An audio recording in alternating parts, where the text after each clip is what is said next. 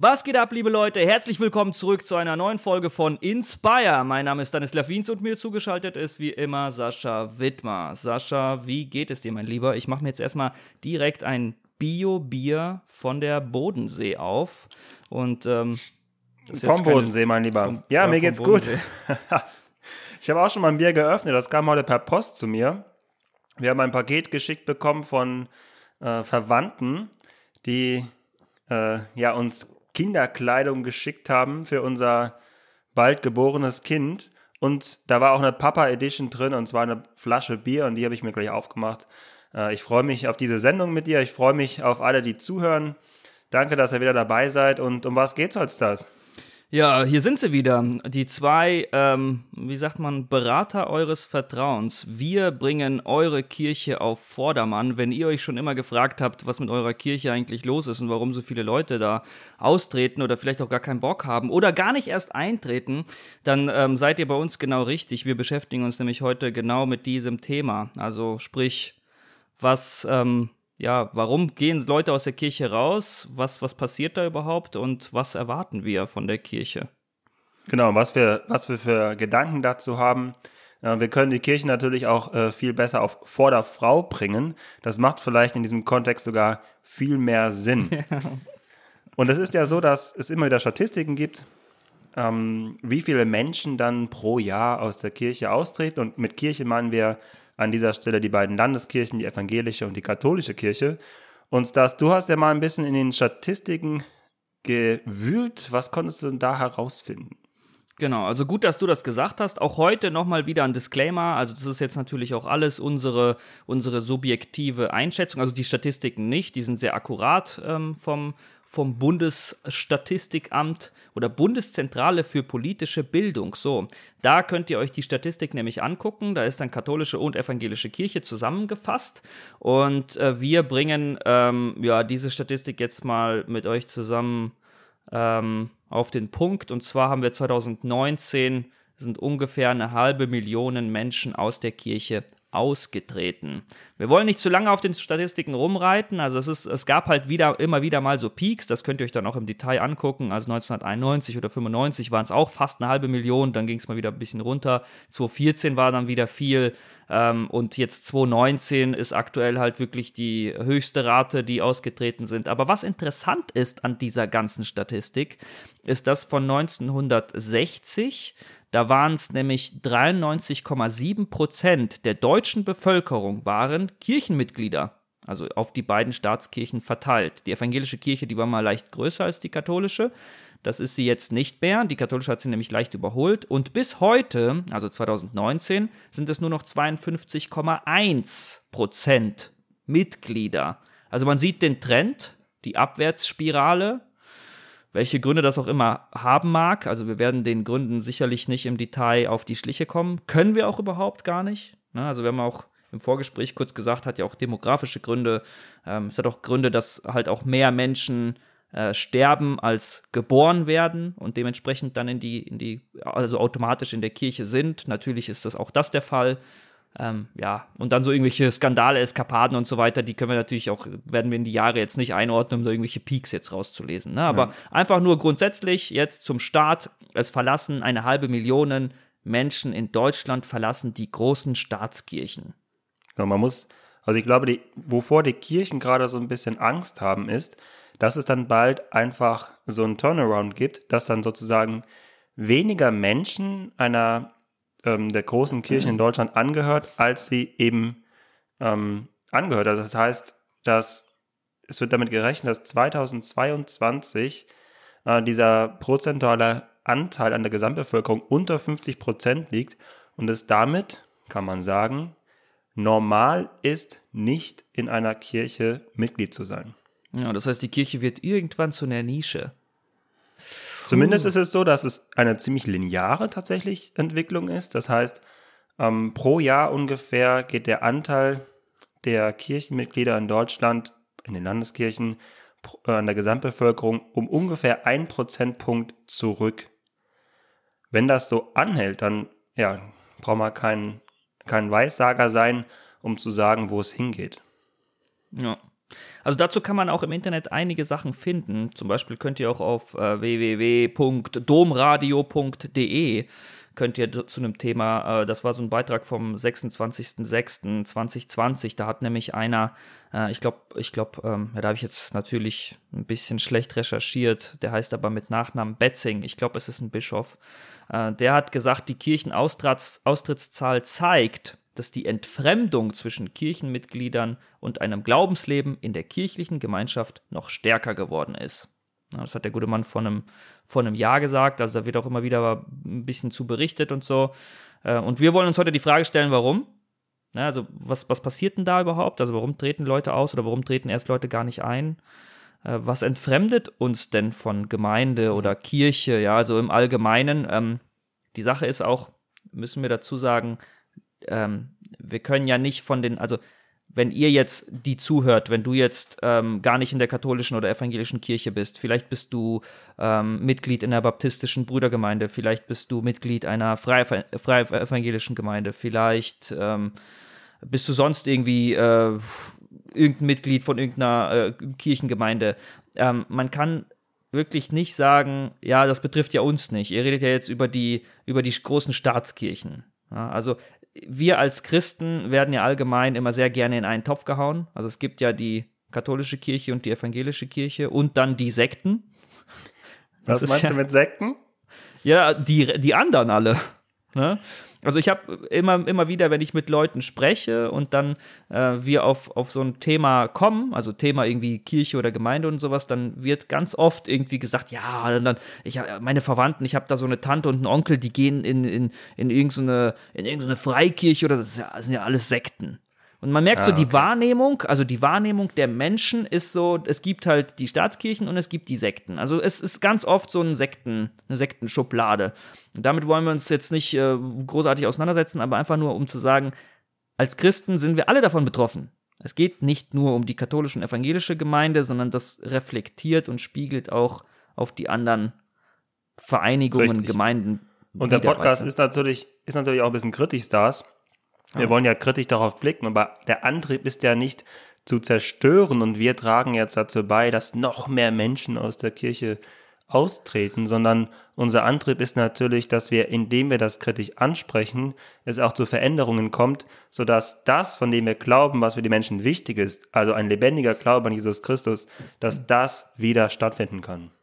Genau. Also das ist, das ist unser Antrieb und ähm, du hattest das auch vorhin mal so schön gesagt, so äh, zu dem Thema, also warum oder was hält Menschen davon ab, einer, einer Gemeinde beizutreten oder warum verlassen so viele Menschen eine Kirche? Das ist ja so unser, unsere große Fragestellung. Und ähm, unter anderem ist es ja auch als Baby getauft, automatisch Mitglied. Ja, und dann treten die halt irgendwann aus. Ich meine, du bist ja auch so ein katholischer Staatskirchenmann.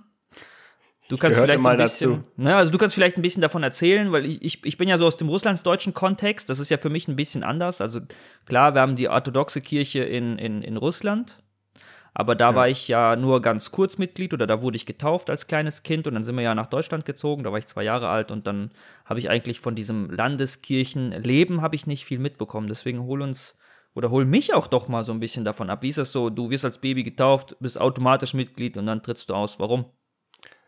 Also ich bin ja tatsächlich ausgetreten, ähm, weil ich keinen Sinn mehr da drin gesehen habe, einer Institution Geld zu geben, zu der ich aber nicht angehöre. Also im Alter dann. Ne? Also ich bin natürlich, ähm, ich bin im katholischen Haushalt groß geworden. Das heißt, ich bin auch als Baby getauft worden und war dann auch Mitglied einer Gemeinde.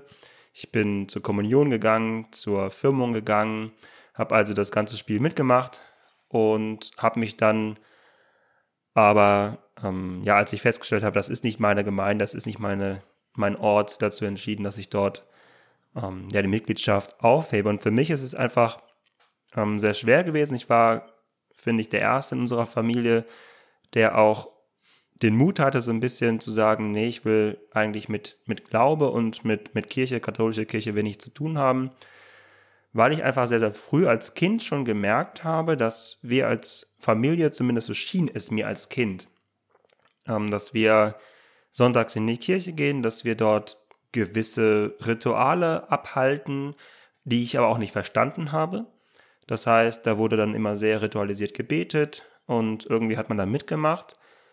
Aber was mir, glaube ich, als Kind sehr, sehr stark gefehlt hat, war die Erfahrung zu sammeln, dass Jesus Christus, also dieser Glaube an Jesus Christus, etwas mit meinem Leben wirklich zu tun hat. Mhm. Und dass mir das auch natürlich vorgelebt wird. Ähm, und das kann, hat natürlich auch unterschiedliche Gründe gehabt, weil gegebenenfalls ja meine Eltern dann auch äh, unzufrieden waren mit der Institution Kirche und sich ja auch zumindest offensichtlich davon immer mehr entfernt haben. Und ich glaube, das ist halt so etwas, was sehr häufig noch anzutreffen ist, dass einfach es Tradition ist, dass Menschen, ähm, wenn sie katholisch oder evangelisch sind, vor allem katholisch, muss ich jetzt sagen, ähm, aus meiner Perspektive, dass dann die Kinder auch katholisch getauft werden, weil es zum Leben dazugehört. Das ist dann einfach so. Also es ist unfassbar, immer wieder auf diesen ähm, ja, Familienfeiern zu sein, beziehungsweise das mitzuerleben, wie wenig Kontakt Menschen eigentlich zur Kirche haben und wie voll dann die Kirche ist, wenn so eine Taufe stattfindet. Mhm. Und, ja, oder Weihnachten oder sowas. Ja, genau. Also es ist ähm, durchaus so, dass ich den Eindruck habe, dass Menschen halt den Ein also dass Menschen einfach denken, es gehört irgendwie dazu, wir machen das. Wir machen das aber auch aus unserer Rolle heraus. Wir wollen ja auch nicht von anderen Leuten irgendwie gefragt werden, warum taufen wir jetzt nicht unser, unser ja, genau. Kind. Dass das aber einfach nicht gelebt wird zu Hause. Das heißt, ähm, es fehlt da einfach an der Erfahrung des gelebten Glaubens und an der Bedeutsamkeit des Glaubens für mein Leben, sodass ich denke, dass viele Menschen halt im Alter zwischen 18 und 30 für sich die Entscheidung treffen, ich habe da keinen Nutzen draus. Also die mhm. Kirche hat, hat nicht die Antworten auf meine Fragen und ich will jetzt auch nicht mehr mein Geld, das ich jetzt anfange zu verdienen, dieser Institution geben. Das habe ich mal einen Bekannten gefragt von mir, weil er bekennender Atheist ist. Er hat halt gesagt, ich glaube nicht an Gott und ähm, bin halt, ja, wie gesagt, bekennender Atheist und er, er hat einen ähm, Sohn bekommen und hat dann irgendwann erzählt, so ja, äh, und dann ist irgendwie am Wochenende oder so die Taufe von meinem Sohn. Dann habe ich halt auch gesagt, hä, was, Taufe, wie? Also ja, klar, wir natürlich lassen wir unseren Sohn taufen. Dann habe ich halt gesagt, ja, warte mal, das, das muss mir jetzt erklären. Also du bist halt Atheist und du lässt aber trotzdem dein Kind taufen. Und dann hat er so etwas länger überlegt, wusste auch nicht recht, was er antworten soll, weil ich, also das war jetzt nicht so, ne, das war jetzt keine Konfrontation, sondern es war wirklich von mir eine ernst gemeinte Frage. Ich habe ihn da jetzt auch nicht irgendwie in die Bredouille bringen wollen oder sowas. Und dann sagte er zu mir, ja, also ich will ja nicht, dass wenn dem Kleinen irgendwie was passiert, dass er dann irgendwie, ähm, ja, er hat nicht Hölle gesagt, das war auch schon länger her, aber dass er dann, dass es dem Don schon gut geht danach. Ja, da sehe ich dann warte mal. Also, also du glaubst nicht an den Himmel, aber du glaubst, dass dein Kind doch dann irgendwie, wenn es getauft ist, irgendwo hinkommt, oder? Ja, das ist ja ein Grundprinzip, ähm, ja, ich sag mal, des Glaubens an sich, dass das oft damit gespielt wird. Ich sag nicht alle, ne, aber es wird schon mhm. durchaus auch damit gespielt, mit diesem du, ähm, ja, du kommst in die Hölle, wenn du nicht glaubst. Und das ist halt für viele dann, okay, dann lasse ich wenigstens das Baby taufen. Ähm, dann habe ich quasi meinen Job getan. Und dann ähm, habe ich da auch ein gutes Gewissen.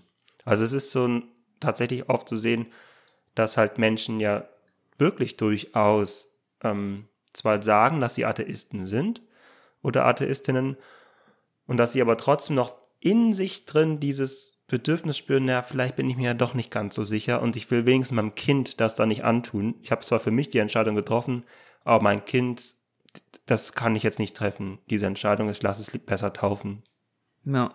Für, für mein Verständnis, das ist zwar jetzt ein zu großes Thema, ich möchte es aber anreißen, wir werden auch sicherlich nochmal drüber sprechen, aber so dieser, dieser, dieser Gedanke, ähm, ich komme auf die Welt, ich werde geboren, ich wurde nicht gefragt, ich bin nicht freiwillig hier. Ähm, mich hat weder Gott gefragt, noch haben mich meine Eltern gefragt, also zumindest kann ich mich nicht daran erinnern, dass mich irgendjemand angesprochen hat irgend, oder dass ich mal an einem anderen Ort war.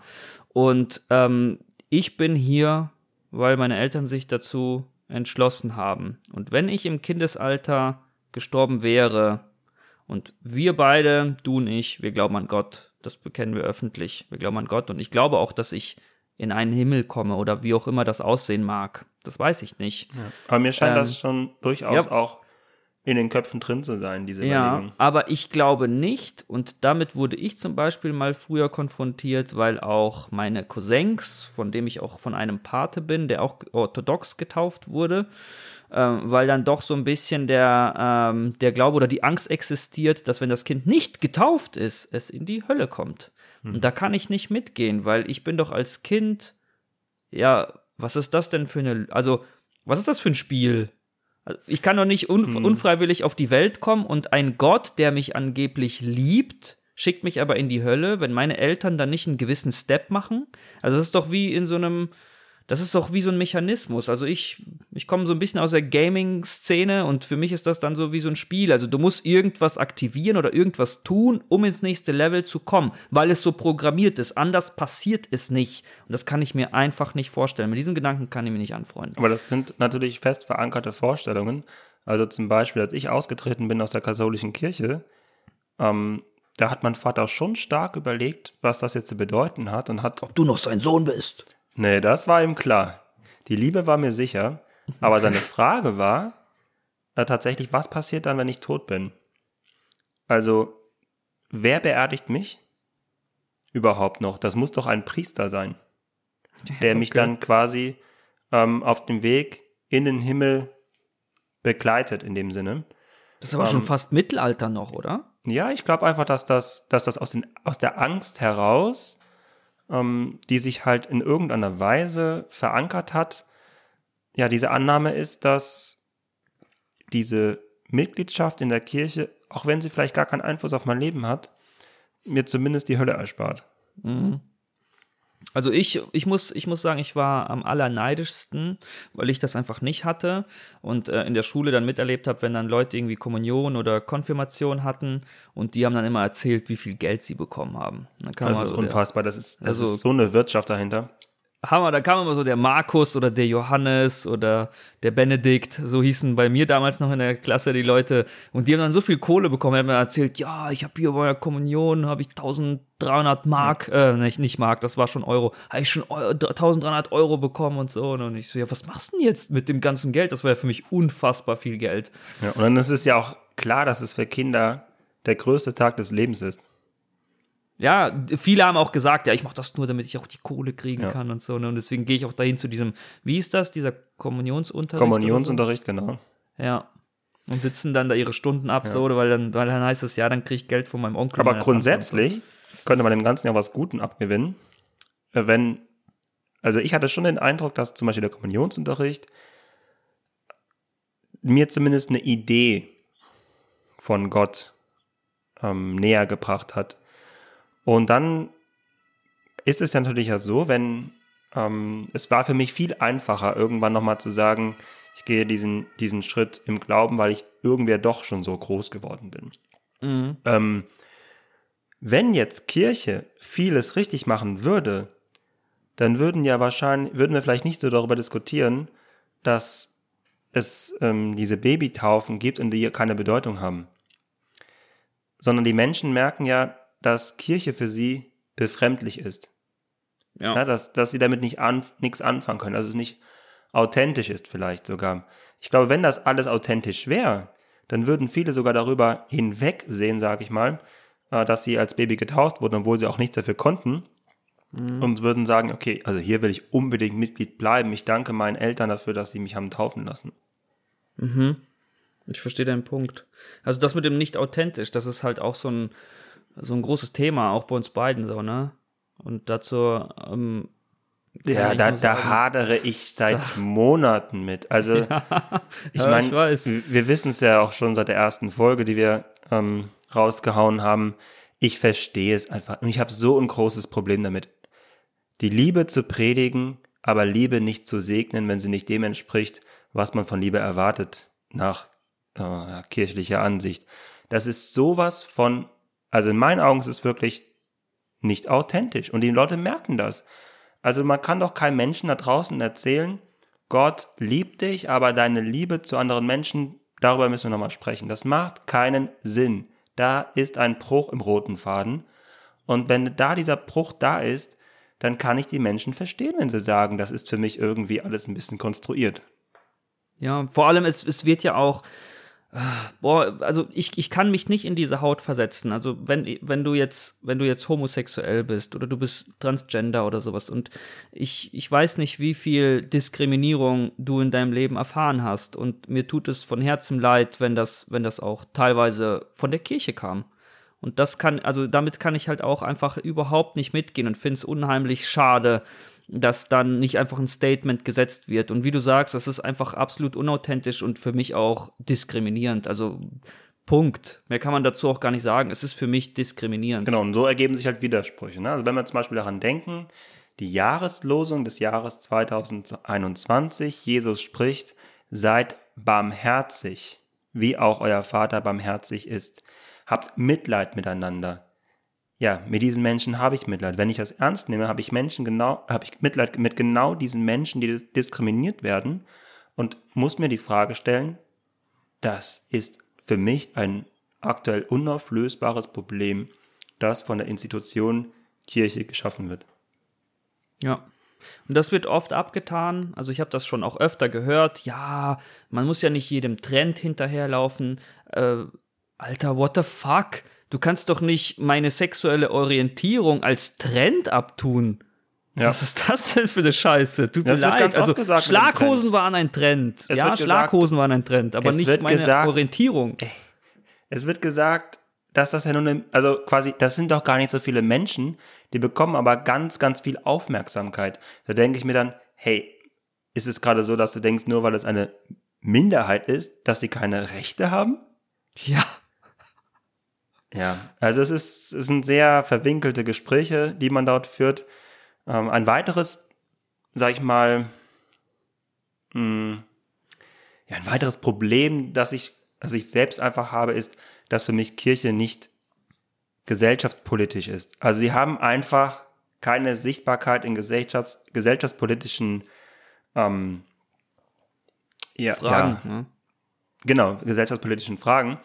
Und zum einen verstehe ich das auch, das, das muss ich schon zugeben, zu sagen, naja, wir wollen ja jetzt auch nicht zu stark etwas einfordern und mhm. ähm, wollen ja schon auch irgendwo uns klein machen. Und der. Dieser Demutsgedanke meinst du? Ja, genau, was ja durchaus auch berechtigt ist, zu sagen, naja, ich will mich jetzt auch nicht erheben als Kirche, ich mache mich klein und versuche auch, ähm, sage ich mal, die, die Politik zu respektieren das ist ja durchaus wichtig.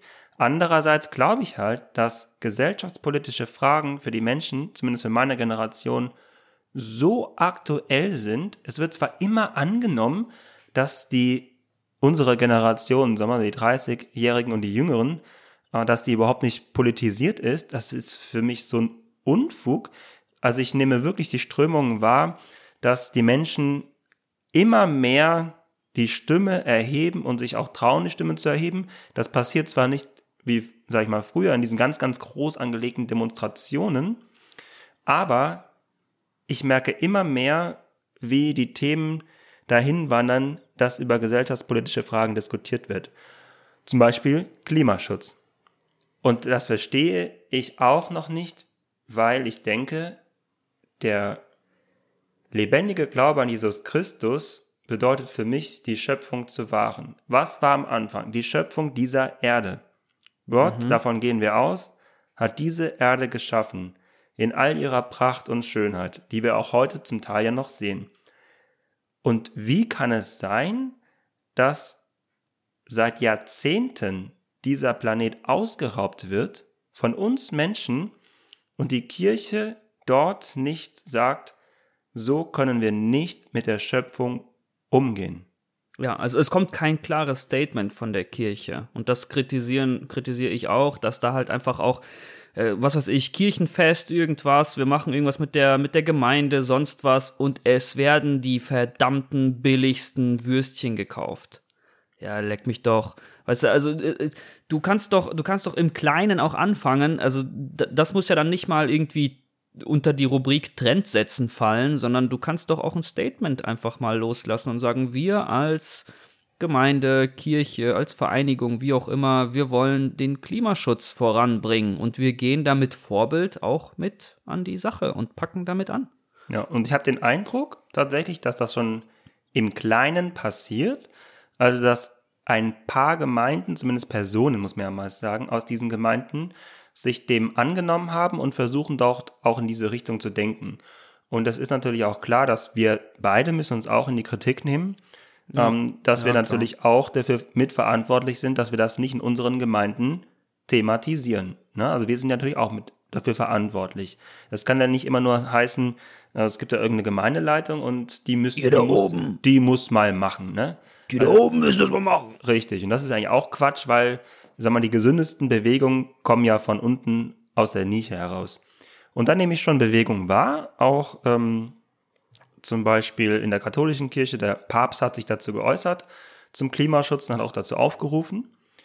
Aber mein Eindruck ist ebenso, dass diese, diese Bewegung, die ja so im ganz, ganz Kleinen angedeutet wird, dass die einfach wieder darunter leidet, dass sie klein gehalten wird, indem eben gesagt wird, naja, lass uns mal hier nicht politisch werden. Das müssen andere machen.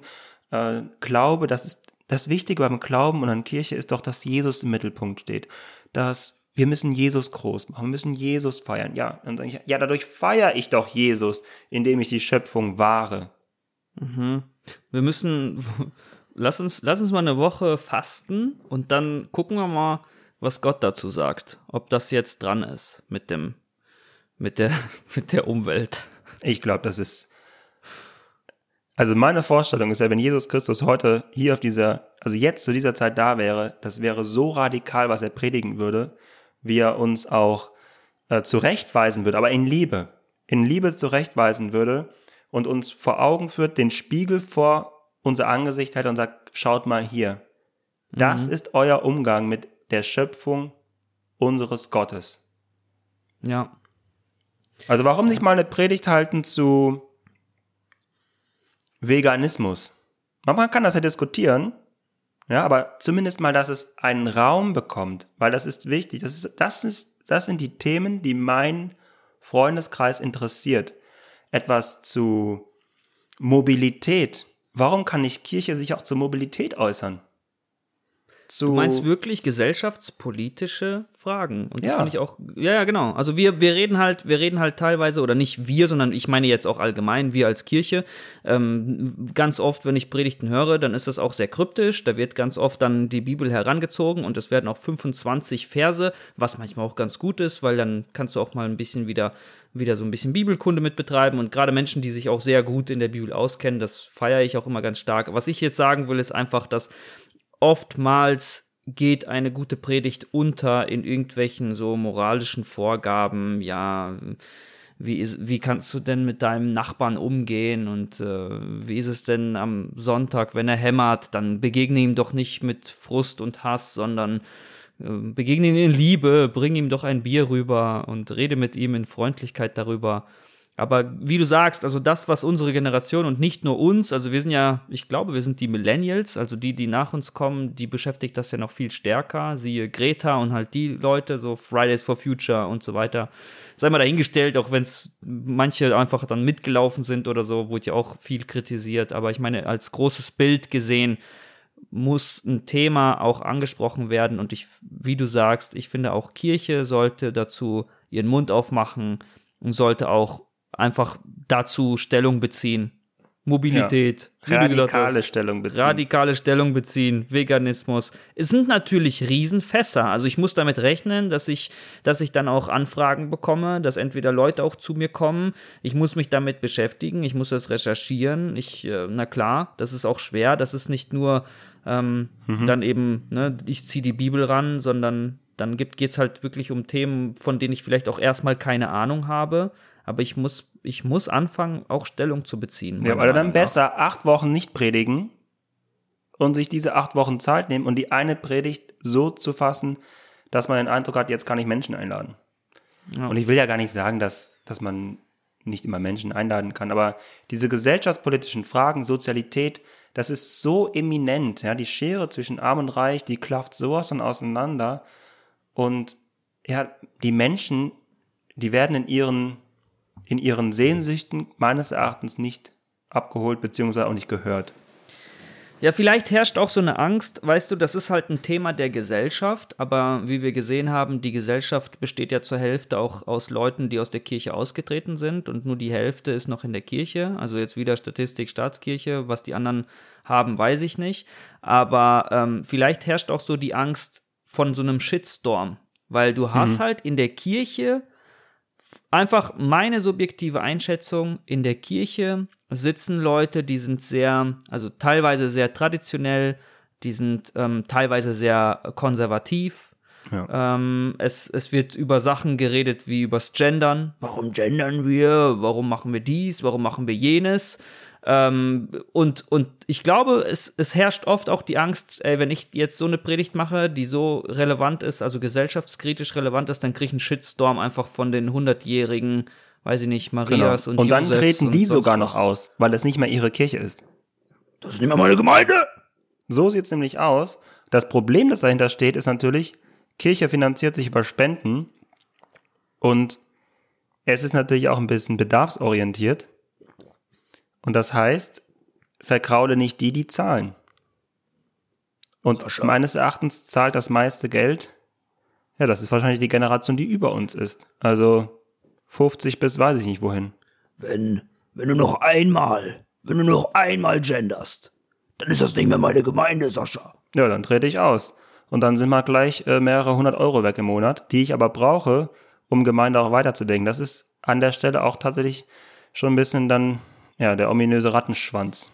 Ja, aber das ist der ominöse Rattenschwanz. Du als Individuum wirst in der Kirche viel zu oft abgespeist mit Phrasen wie, ja, dann bete doch mal drum. Weißt du, du kommst mit einem konkreten Problem und wenn du ein Problem hast und Leute rufen dich dazu auf und sagen, hey, guck mal, du kannst hier Trost finden, du kannst hier äh, Leute finden, die dich aufnehmen und so und dann kommt einfach nur sowas wie, ja, bete doch mal drum es hilft mir nicht in diesem Moment. Also Gebet kann mich stärken, kann mich auch durch eine Zeit ja. tragen, gar keine Frage. Ich kann, ich kann im Gebet kann ich viel finden. Das ist ja auch eine Art von Meditation und eine Art von, weiß ich nicht, so eine Bewältigungsstrategie für deinen eigenen Körper und deinen Geist und deine Seele.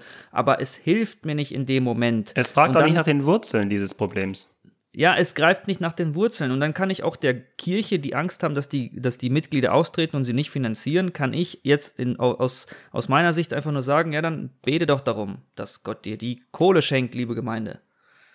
Im Vertrauen.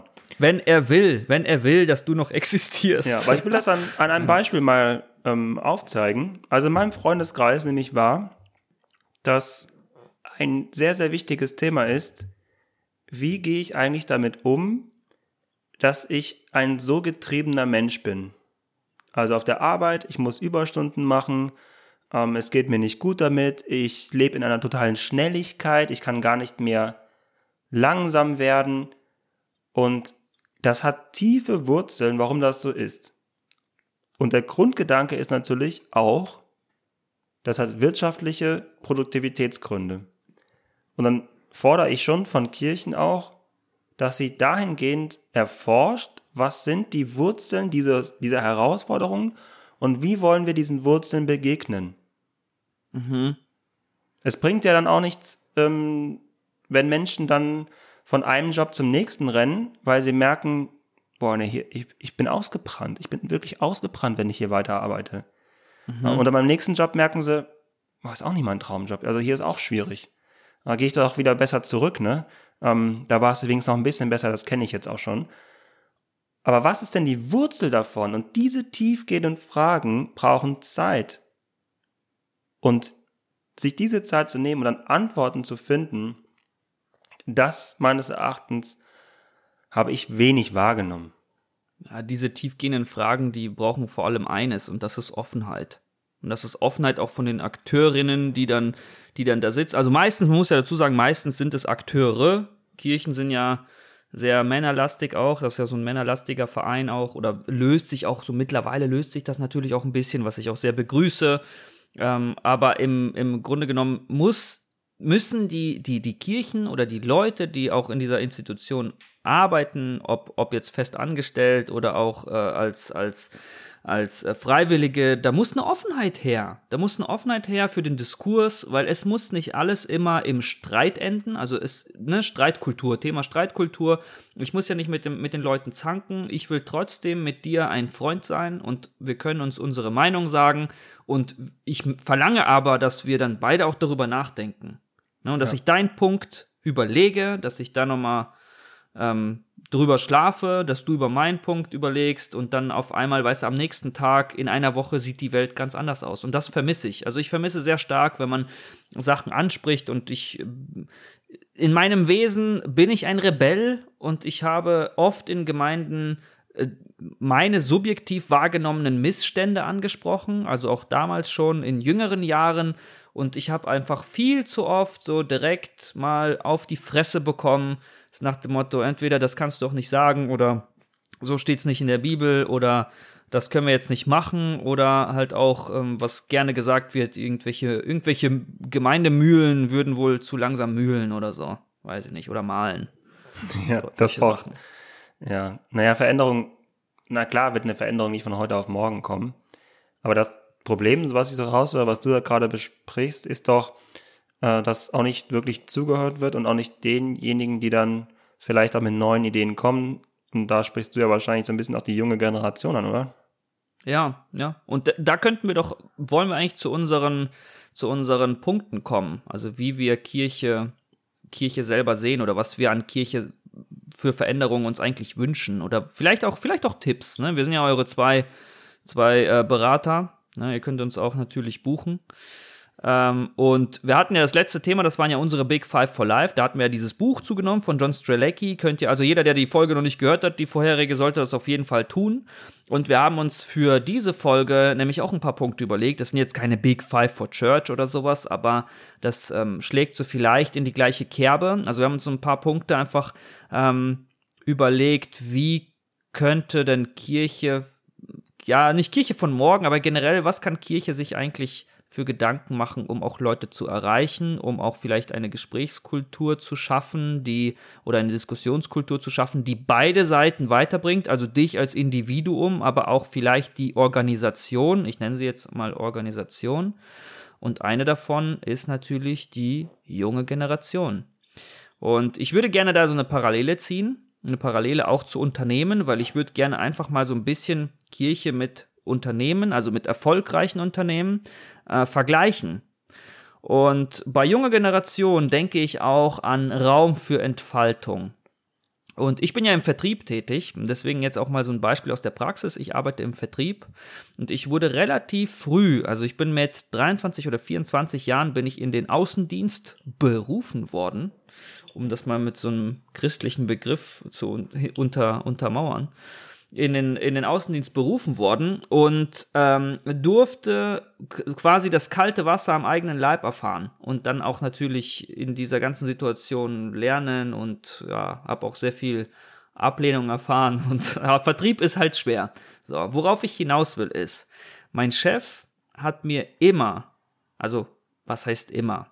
Natürlich gab es auch manchmal Situationen, wo ich dumme Sachen äh, oder dumme Vorschläge oder was heißt dumm? Vielleicht hatte ich auch Vorschläge, die einfach zu nichts gebracht haben und er mit seiner Erfahrung und natürlich ist er doppelt so alt wie ich. Also jetzt bin ich 31, er ist schon ein paar und 60, er ist doppelt so alt wie ich und hat natürlich auch viel mehr Lebenserfahrung, aber er hat mir immer den Raum gegeben zur Entfaltung. Und wenn ich zu einem Kunden gefahren bin und ich hatte eine Strategie und wir haben das besprochen und er hat gesagt, pass auf, du musst bei dem Kunden das, das, das und das machen und dann hat er aber immer noch zugehört, wenn ich gesagt habe, ja, warte, ich war da schon, ich finde, wir sollten da anders an die Sache rangehen, lass mich das doch so und so und so probieren.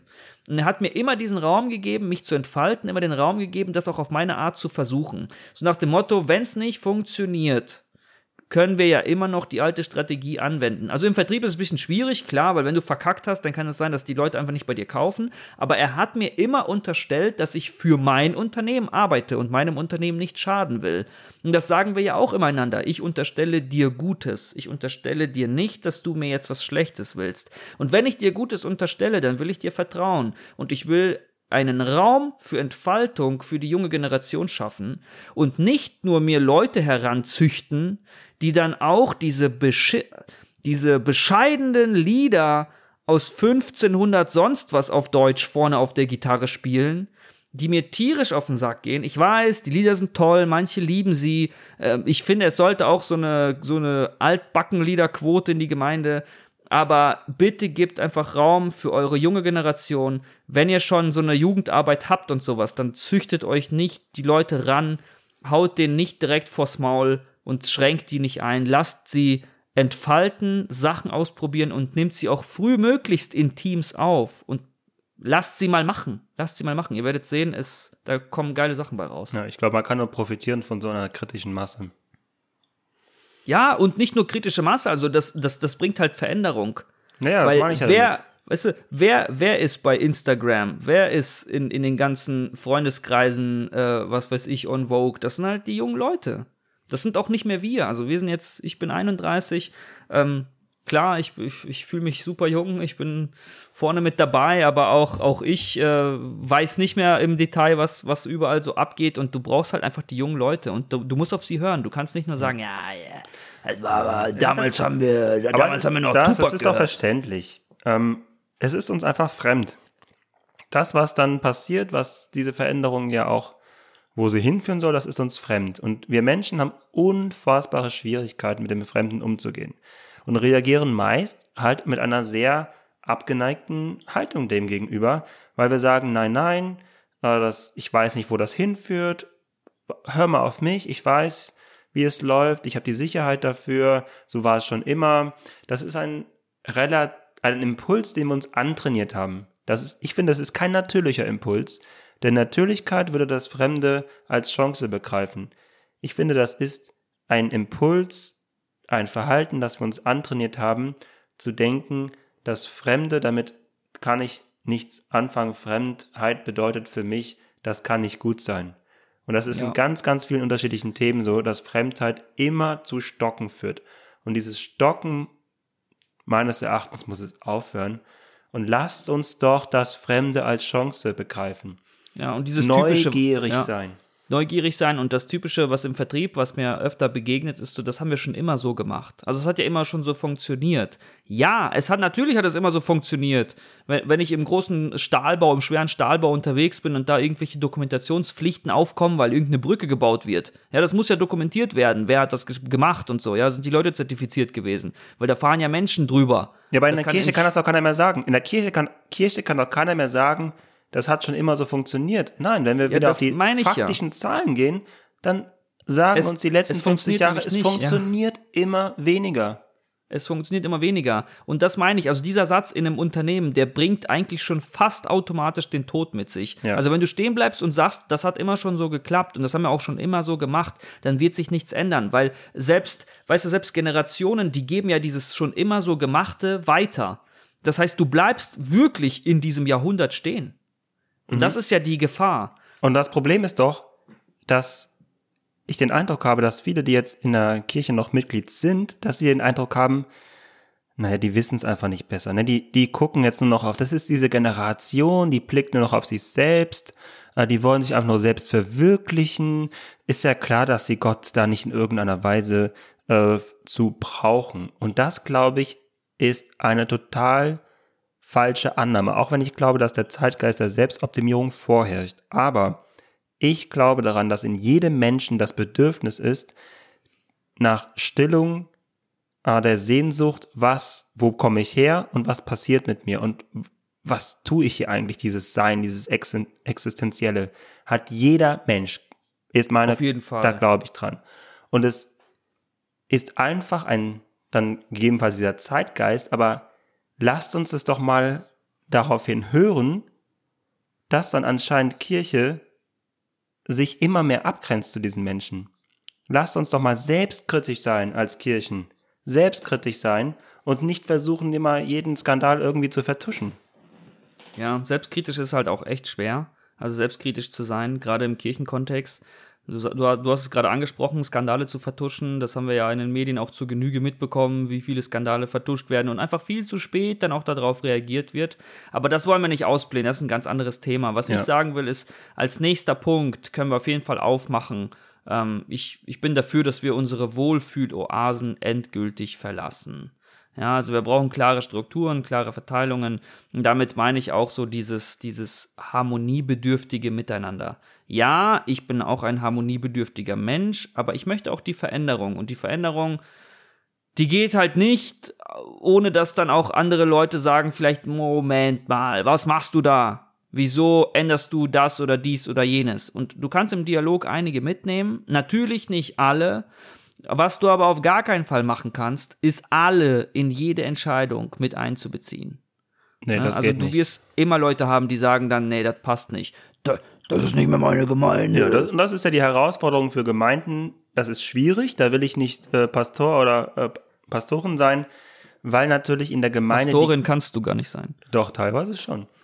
Aber wenn in der Gemeinde die komplette Gesellschaft abgebildet ist, ja, da- dann sind da jegliche Meinungen vertreten. Es ist unfassbar herausfordernd, in, in diese Lage hineinzusprechen. Und, da gebe ich dir recht, es braucht den Mut, aber genau da rein zu sprechen und klare Statements zu setzen, die von einer, ja, davon einfach überzeugt sind, dass das der richtige Weg ist. Ne? Wenn wir zum Beispiel davon überzeugt sind, dass wir unsere Klimaziele nicht erreichen, da komme ich jetzt nochmal zurück auf das Thema Klimaschutz, dann reicht es nicht, wenn ich jetzt die nächsten 30 Jahre darüber ins Gespräch komme. Am Anfang ja. braucht es immer das Gespräch. Es braucht Dialog und ich werde auch immer gewinnen von den äh, kritischen Nachfragen. Ja. Aber irgendwann braucht es halt auch mal ein ganz klares Statement und jemand, dem ich folgen kann. Stimme ich dir absolut zu. Du kannst nicht die ganze Zeit um den heißen Brei herumreden. Und das passiert mir einfach viel zu häufig halt in Kirche, in Gemeinden, dass die Leute einfach nur darum äh, herumreden. Und es hat auch komischerweise auf einmal in der Gemeinde, hat jeder was zu sagen. Ja, du hast in der Firma hast du Abteilungen, diesen Abteilungen werden Aufgaben zugeschrieben und die Leute sind die Experten auf ihrem Gebiet.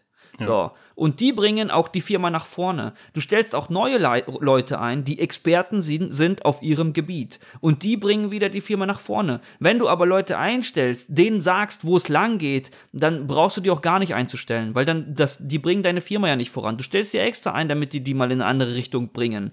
Und diese, diese weiße Strukturen, die du teilweise in Firmen hast, natürlich auch mit niedrigen oder, oder kleinen Hierarchien, aber trotzdem haben Menschen ihre Aufgaben nach ihren Talenten. Ich finde auch, dass du, das ist nicht nur das, was du gelernt hast, sondern du rutschst ja auch, ja, im besten Falle rutschst du in einen Beruf, wo du auch Talent dazu hast. Entweder du kannst mit Menschen umgehen oder du bist halt gut im Verkauf oder wie auch immer. Du bist ein Architekt, weil du ein krasses Vorstellungsvermögen hast. Und darauf äh, bringst du dein volles Potenzial oder entfaltest dein volles Potenzial. Und das passiert mir halt in Gemeinde oder Kirche auch viel zu wenig. Es wird jeder mit einbezogen, bei jeder Entscheidung, bei jeder, bei jedem Thema. Da werden 20 Leute gefragt und die 20 Leute, die heißen meistens irgendwie, weiß ich nicht, äh, Hildegard mit Vornamen und die Markusquote ist halt auch irgendwie viel zu hoch. Ja, die Leute Allein schon, wenn, da- wenn, da, wenn da viel zu viele biblische Namen drinne vorkommen, dann wird's schon schwierig. Jetzt muss aber Scherz. aufpassen, weil du kennst ja den Namen meines baldigen Kindes. Also ganz ruhig das. Aber ich weiß, was du meinst. Es ist natürlich immer sehr ermüdend bist, dann auch du für bist ja auch der typische Nachfolger. Oder? Ja, muss ich ja auch sein, ne? Also irgendwo. Es ist sehr ermüdend für diejenigen, die aufbrechen wollen, wenn sie zurückgehalten werden. Ja. Und ich will nochmal den großen Bogen schlagen zum Anfang, zu den Kirchenaustritten. Ich hau jetzt mal eine These raus, die mir gerade in den Kopf gekommen ist. Ich glaube ja nicht daran, dass die Menschen, die aus der Kirche austreten, nicht mehr glauben. Also wenn sie vorher geglaubt haben, werden sie auch noch glauben, wenn sie aus der Kirche ausgetreten sind. Mhm. Ein Problem könnte aber eben sein, dass Glaube, der nicht in der Gemeinschaft gelebt wird, kann auch sehr schnell abstumpfen, weil, wie wir sagen, es kommt ja schon auf den Dialog an und auf, auf die Streitkultur. Also es kommt immer auf andere Meinungen an, auf andere Blicke. Wenn ich nur für mich glaube, dann komme ich auch nicht weiter. Also die Gemeinschaft braucht es, sodass es schon eine, eine utopische warte mal, Vorstellung in die Zukunft ist, vielleicht, dass sich diese Menschen, die sich danach sehnen, und ich glaube, die- Sehnsucht nach der Gemeinschaft ist da, dass die sich einfach anders organisieren werden. Die werden nicht mehr in die Kirchen gehen und diese Institutionen ähm, sag mal, beleben, sondern werden eigene Bewegungen gründen, um das auszuleben, von dem sie denken, dass es das Richtige ist. Cooler Gedanke. was das dann für bedeuten kann, keine Ahnung. Ob es dazu kommt, keine Ahnung. Aber ich bin schon davon überzeugt, dass viele Menschen glauben wollen, aber ihr. Vielleicht nicht mit Kirche so. Genau. Mhm. Und daran gilt es doch anzusetzen in Zukunft, ähm, dass, dass Kirche, und dafür sind auch wir wieder verantwortlich für, ja, dass wir da eine Streitkultur aufbauen, sodass wir, und das versuchen wir ja auch ein bisschen mit diesem Podcast, also ein bisschen mal, ja, irgendwie zu rütteln und zu, ins Wanken zu bringen. Und es ist ja auch ein bisschen ein Hilfeschrei, zu sagen, hey, lasst uns aufwachen. Ja, und ja, die, die Leute, also das mit dem, mit dem Aufwachen und die Leute, die halt, die halt vielleicht austreten und nicht mehr in dieser, in dieser Kirchenwelt sein wollen, die dann auch dumm angesprochen werden. Ich habe das oft erlebt. Ich wurde auch schon ähm, öfter mal angesprochen in meinem Leben, wenn ich mal irgendwie drei Wochen am Sonntag nicht da war, so, äh, so nach dem Motto, bist du vom Glauben abgefallen? Also es wird oft auch zusammengesetzt, so dieser Glaube, äh, den du hast, dann musst du auch in eine Gemeinde gehen, weil sonst kann das auch nicht mehr sein. Also du kannst halt irgendwie keine Ahnung, was in den Köpfen vorgeht. Du kannst nicht gerettet werden, wenn du kein Gemeindemitglied bist oder sowas. Ähm, ja, wie du sagst, ich, ich finde es sehr spannend. Also es kann natürlich sein, dass dann Leute, dass dann Leute auch ihre eigenen Untergrundorganisationen gründen und wir so eine richtige äh, Revolution starten, wie Martin Luther, treten vieles los und dann geht es richtig ab. Keine Ahnung. Ja. Fridays Aber for Future haben Jahrzehnte for Future- gewartet, dass irgendwann mal was sagt zum Klima. Und dann hat eine Person und auch mehrere natürlich angefangen, die Stimme zu erheben. Und das hat einfach den Nerv der Zeit getroffen. Und das kann ich mir halt im Kontext Glaube auch vorstellen. Churches for Future. Okay. Das war, meine Damen und Herren, das war unser Wort zum Sonntag. Ähm, ich würde sagen, wir, wir beenden das Ganze an dieser Stelle. Und natürlich, wie gesagt, ihr könnt uns buchen. Wenn ihr mehr Tipps und Tipps braucht für eure, für eure Kirche, könnt ihr uns auch auf Instagram schreiben. Da heißen wir nämlich inspire oder in.spire-podcast, sorry. Da könnt ihr uns natürlich abonnieren, mit uns in Kontakt treten. Und wenn euch irgendwas ähm, quer sitzt, könnt ihr uns auch in, einfach in die Kommentare schreiben. Schreibt uns eine Nachricht. Lasst uns wissen und lasst uns an eurem Leben teilhaben. Und es hat mich wie immer sehr gefreut, Sascha. Vielen Dank für das Gespräch. Ich danke dir, Stars. Und eins will ich nochmal raushauen. Wir glauben an Jesus Christus. Und das ist unser Antrieb, wieso wir das hier alles machen. Lasst uns gemeinsam ins Gespräch kommen. Lasst uns über all diese Barrieren nachdenken, die es gibt. Ja, und lasst uns gemeinsam dafür sorgen, dass das, was, weshalb Jesus Christus auf diese Welt gekommen ist, Liebe, ja, zu auszustrahlen, einfach leben, ja. Und in dem Sinne ist das, bleiben uns ja eigentlich noch zwei Worte zum Ende des Liebt Podcasts. Liebt euch!